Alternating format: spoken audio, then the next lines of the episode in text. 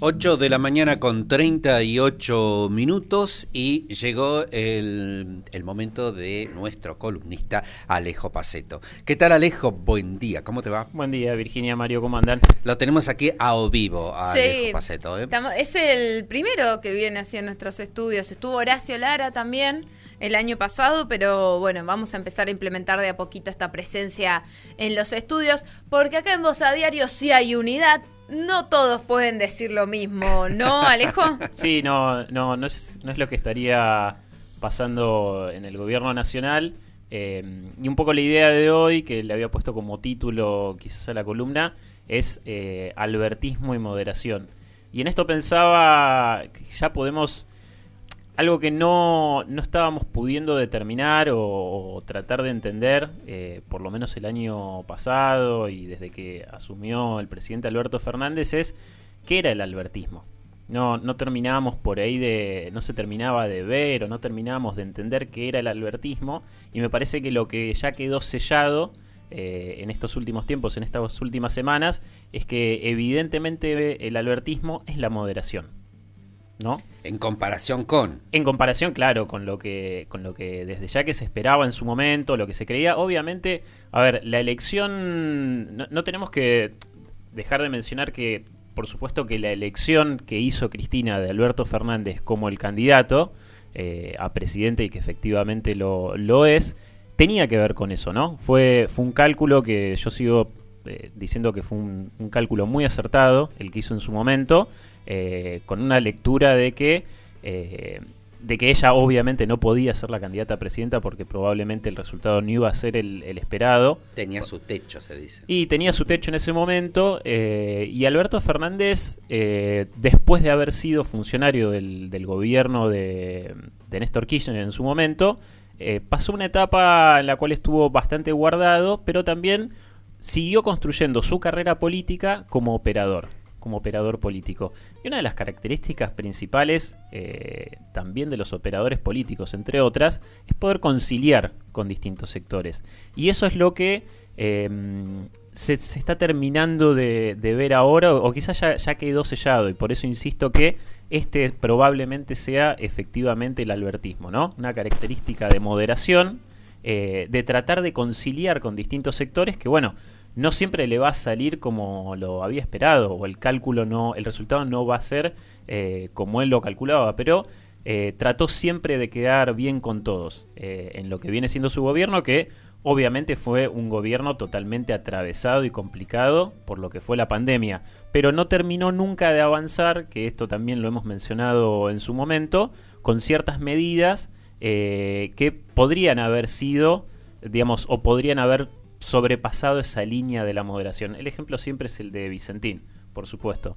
Eh, pero bueno, también lo que fue en su momento, eh, que ni siquiera llegó un debate realmente importante sobre el impuesto a las grandes fortunas. Bueno, esos avances, eh, esas medidas progresistas que quizás hubiese esperado que tuviera Alberto Fernández, bueno, efectivamente no las tuvo. No, no, no, no tuvo al final esa cuota de sangre por ahí kirchnerista, que era la que se esperaba digamos, empezar, lograr ganar eh, las elecciones eh, con esta, con, con, en este sentido moderador, eh, pero luego, bueno, poder avanzar en ciertas cuestiones. No lo pudo obviamente por la pandemia y cuando tuvo estas oportunidades tampoco decidió hacerlo, con lo cual me parece que esto es lo que sella la característica principal de, de este gobierno, por lo menos por ahora, y yo no veo que cambie, ¿no? Es eso te iba a preguntar justamente, si esa es su manera de hacer política, pero en los hechos, y lo demostraron las PASO, no le está funcionando en lo que se refiere a cosechar apoyos es imposible pensar en que vire,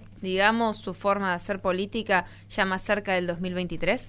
No sé si es imposible, pero por lo menos por ahora no se ve una voluntad de avanzar, ¿no? Como, como digo, tuvo oportunidades de, de, avanzar en ciertas medidas y en ciertas políticas que lo hubiesen corrido de ese lugar justamente de moderador eh, y de realmente animarse a romper con ciertos sectores, sobre todo sectores que no son los propios, ¿no? O sea, en ese momento era el momento justamente de avanzar y romper por ahí con el sector empresarial, eh, y con otros sectores concentrados de poder. Bueno, no pudo y eso también fue eh, cosechando enojos al interior de la coalición de gobierno que terminó de romperse justamente ahora claramente por esta, por, esta moderación que es la bandera de, Alberto Fernández y del albertismo.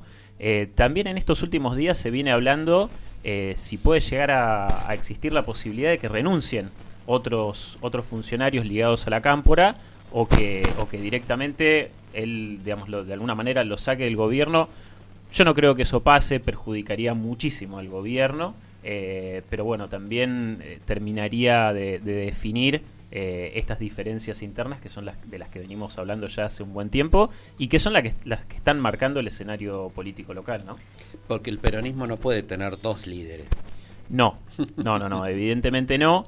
Eh, Cristina, bueno, sigue siendo obviamente una, una, figura política de liderazgo muy importante que también, eh, así como hizo un cálculo muy inteligente en su momento de, de definir que sea Alberto Fernández, bueno, ahora elige eh, en algunas cuestiones llamarse silencio más allá de que, bueno, siguen las cartas, venimos teniendo como, es, es, la época del, es el frente de todas las cartas, el que viene siendo también en las últimas dos semanas. Eh, los, cruces epistolares están, la verdad que están con todo y, es, es, hasta gracioso, ¿no? Eso termina marcando incluso la agenda política. Bueno, ella se llamó a silencio, digamos, fue la situación obviamente la de las piedras en el Congreso, pero después le dijo a los intelectuales, bueno, vayan ustedes, salgan ustedes a pegarle eh, de manera un poco más sutil. Eh, bueno, fue todo este cruce epistolar que tuvimos en los últimos días, eh, pero justamente lo que se está marcando es esa línea, ¿no? bueno, todo bien, pero la moderación creo que tiene un límite y, eso es lo que va a terminar eh, también definiendo algunas cuestiones a futuro, ¿no? Yo creo también, decime si coincidís, que hubo de alguna manera algún tipo de tomada de conciencia de Máximo Kirchner al decir ayer no nos vamos a ir de un espacio que nosotros mismos forjamos, ¿sí? La cámpora no se va a ir. Yo creo que trataron de torcerle el brazo en lo que fue el acuerdo con el FMI, la votación en el Congreso, y al no conseguirlo, al no poder conseguirlo, bueno, Alberto de alguna manera consagró su victoria al decir yo los valoro mucho a Máximo y a Cristina, pero el presidente soy yo y la presidencia no es colegiada. Al decir algo así públicamente, fue como, digan lo que quieran y hagan lo que quieran, pero las cosas se terminan haciendo como digo yo. Y de alguna manera, Máximo, al decir también, bueno, no nos vamos a ir de este espacio, me parece que se achicó el margen de acción para, para ambos bandos, ¿no? Eh, sí, también es, es, lo que vos decís, que yo la verdad que coincido. Eh, y también la, de, la demostración, digamos, lo que fueron los números finales que arrojó el Congreso con la votación, eh, digamos, finalmente en el Senado, también es una demostración y creo que, que, suma a esta cuestión de eh, el gobierno tratando de conciliar con todos porque termina teniendo la mayoría de los votos de la oposición y deja como a una minoría intensa al propio kirchnerismo que es parte del gobierno, ¿no? Digamos, los deja de alguna manera en desventaja. Bueno, un poco la, la, movilización de ayer, específicamente de la Cámpora, fue también tratar de demostrar, de decir, bueno, nosotros seremos una minoría intensa en el Congreso, pero seguimos copando la calle, eh, por lo menos desde nuestro sector. Pero, pero sí, obviamente la cara esa de que no coincidís del todo. No, no, no, en que no siguen, que lo de que siguen copando las calles también sí fue enorme la movilización, pero eh, hubo viajes desde todo el país de la cámpora para llenar esa, esas columnas. Sí, son 13 los eh, senadores que no votaron, digamos, de 72 y 20 de 257. Es decir que... Y de esos 20 no fue que todos votaron en contra, por el sector de Itaí Hackman, por ejemplo, se abstuvo. claro. Claro, exactamente. Así que como que estas demostraciones de poder este, por allí eh, son analizadas por el lado del arbeltismo como que, bueno, como decimos, una minoría intensa. Sí, no es para tanto. claro, es, es una minoría intensa. Eh, me parece que son datos que siempre hay que tener en cuenta, sobre todo porque la actividad en el Congreso obviamente va a seguir. Eh, digo, más allá de las peleas y más allá de las cartas, eh, que se puedan cruzar entre sectores, entre intelectuales y demás, o las editoriales que, puedan llegar a salir en, medios importantes, eh, lo que termina, hasta que sean las elecciones, lo que termina importando o lo que va a terminar definiendo un montón de cuestiones tiene que ver justamente con estos números que arrojen las votaciones en el Congreso. Entonces, eh, por eso creo que también va a ser un, un año más que interesante de lo que pase en el Congreso y cómo ahí se van a terminar midiendo en el mientras tanto estas correlaciones de fuerzas en el oficialismo, que como decíamos, evidentemente ya está bastante roto, ¿no?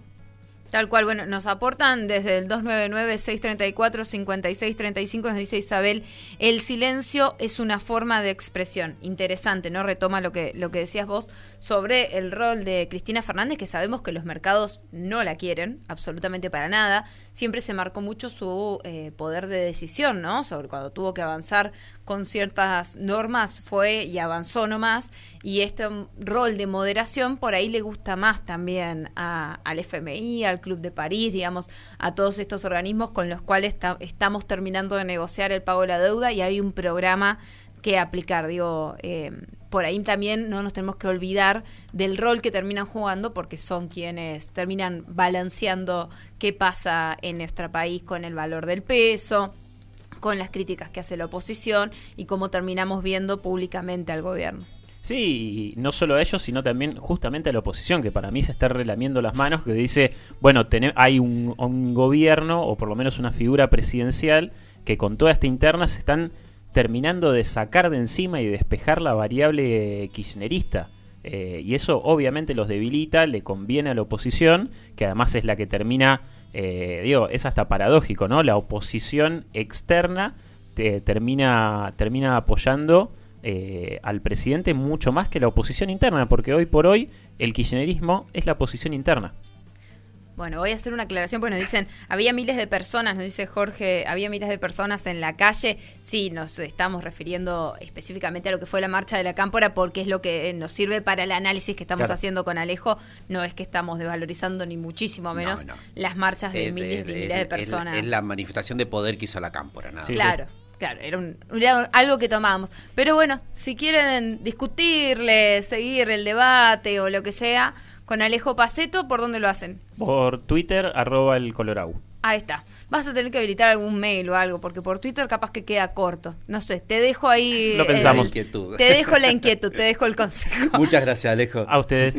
Así pasaba la columna de política a cargo del titular de la Asociación Nauquina de Ciencia Política, Alejo Paceto. Mario Rojas y Virginia Trifogli. Ahora